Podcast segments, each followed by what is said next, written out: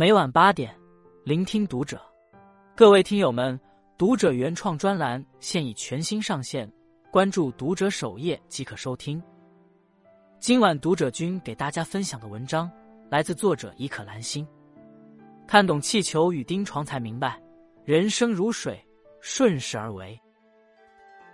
前些时间看到一段气球与钉床的视频，在不大的水域里布置了一个。由无数根细针组成的密实钉床，一个装满了水的气球从钉床上空缓缓飘落。就在人们纷纷担心气球被尖针刺破、水会溢到各处时，只见气球受力后变成非常柔软的扁圆形，最后竟然安然无恙。小小的视频，韵味无穷。作者直觉说：“一根刺会破，千百根就不会了。”网友莫名倾城说。水球不会破，气球会破，这多么像我们的人生！苦难、委屈、挫折，就如钉床上的一根根细针，曾经把我们刺破。可当我们在一次次的困苦中成长，成为一只坚柔、充满生命之水的气球时，曾经的钉床细针不仅不能扎破我们，还成了托举我们人生前行的力量。看懂气球与钉床，才明白，人生当如水一般柔韧、包容。顺势而为。一，如水变化，在苦难的钉床中变得坚强。在有着“死亡之海”之称的塔克拉玛干沙漠，生长着一种叫骆驼刺的植物。为了适应干旱的环境，减少水分的流失，骆驼刺把原本的叶片进化成了一根根细如尖针的刺。然后，它把根系拼命向下延展。发展出了深达地下水的庞大网状根系，可直达沙漠深处二十米。我们的人生，有时真的像这颗骆驼刺，没有阳光雨露的滋养，只剩漫山遍野的风沙。如果我们脆弱不堪又顽固不变，就容易被淘汰出局。可是，当我们学会自我转化成长，就会变得愈发坚强。一八一四年，一个名叫阿道夫·萨克斯的男孩出生于比利时的迪南小镇。阿道夫才会走路时，从三楼摔下来，好长时间没有意识，大家误以为他死了。三岁的时候，阿道夫误食了一杯稀硫酸，差点丧命。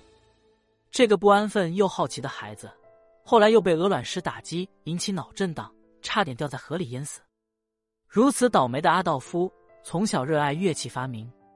一次，他发明了一种新式乐器。只见这种乐器呈号角般的圆锥形筒状，金属圆筒上带有风琴样的按键，还带有木销的吹气口。乐器音色圆润饱满，时而激昂，时而平静。阿道夫想把这件新乐器带到巴黎的音乐界。他先是找到了法国上层音乐人，然后又找到乐器商。面对来自比利时的这个无名小辈，别人根本不屑一顾。阿道夫多次被人轰走。阿道夫没有放弃，不断改进乐器，不停推销，执着了近十年。大家说他简直是疯了，阿道夫却不置可否。一八四四年，阿道夫找到作曲家伯辽兹，争取到一次在巴黎音乐会上演出的机会。命运仿佛故意和他开玩笑，演出路上，他的新乐器竟然从车上掉下来，摔成了两半。面对突如其来的意外。阿道夫决定孤注一掷，他抱着破损的乐器登上了舞台，因为要扶着铜管，没办法翻乐谱，就凭着记忆演奏。只见乐馆里传来荡气回肠、委婉曼妙的音乐，观众听得入了迷，现场响起雷鸣般的掌声。这件乐器后来被阿道夫申请专利，并以自己的名字命名——萨克斯管，成为法国政府军队的必备乐器之一。纵观阿道夫这十余年遭遇的嘲讽、拒绝无数，幸运的是，在苦难的命运沸水里，他没有选择做一个红萝卜被慢慢煮化，而是把自己化成一个鸡蛋，越煮越成熟坚强。面对人生的苦难，有人抑郁，有人麻木，而有的人却如水变化，让自己更坚强，让人生之树在苦难中更茁壮。契诃夫写道。困难与折磨对于人来说是一把打向坯料的锤，打掉的应是脆弱的铁屑，断成的将是锋利的钢刀。自然界没有风风雨雨，大地就不会有春华秋实。而我们的人生，如果从未经历苦难，也不会有凤凰涅槃。二，如水包容，在委屈的钉床中撑大格局。成大事的人势必都经历过委屈。博主文文曾讲过同事曹某的故事。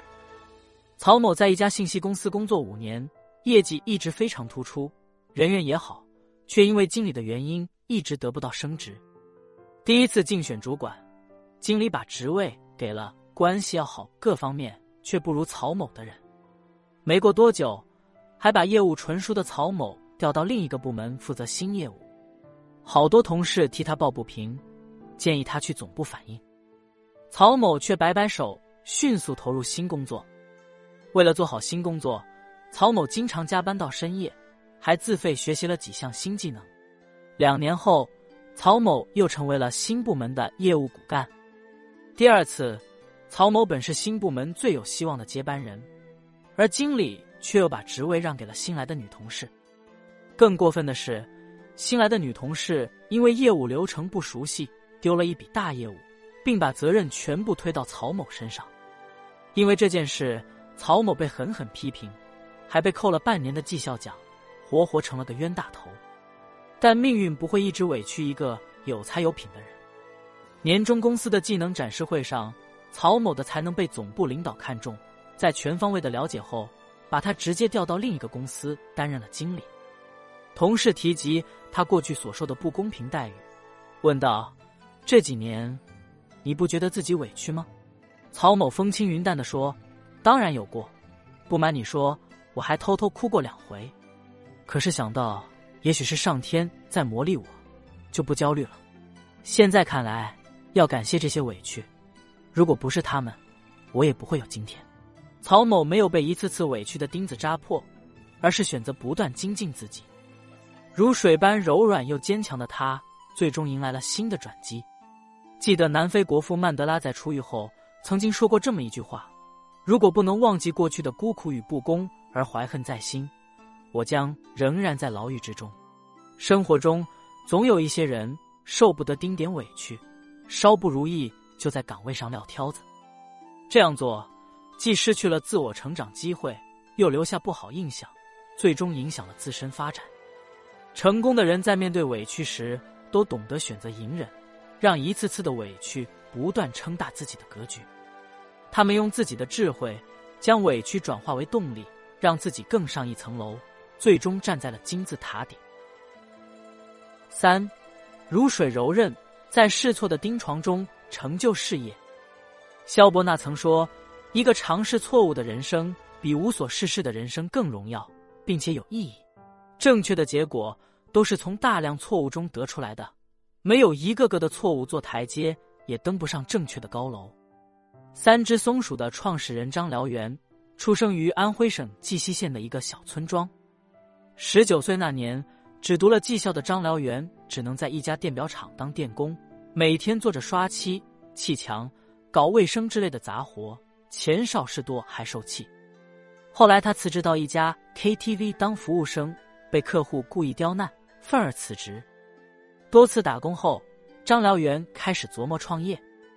他先是和朋友。合伙开了家饭店，后来卖服装、开冷饮店、卖 VCD，甚至开过摩的，却一次次的失败。二十六岁的张辽元开始怀疑自己，因为他已经干黄了二十七个工作。命运终于迎来了转机，刚好一家食品厂的老销售退休，正急着招人，便聘用了并不看好的张辽元。张燎原这一干就是八年，硬是从一个普通销售干到了副总。二零一零年，网络时代来临，张燎原敏锐的察觉到电商的机会，他向食品厂写了一份详尽的网络营销策划书，公司没有回应，他就决定自己出来单干。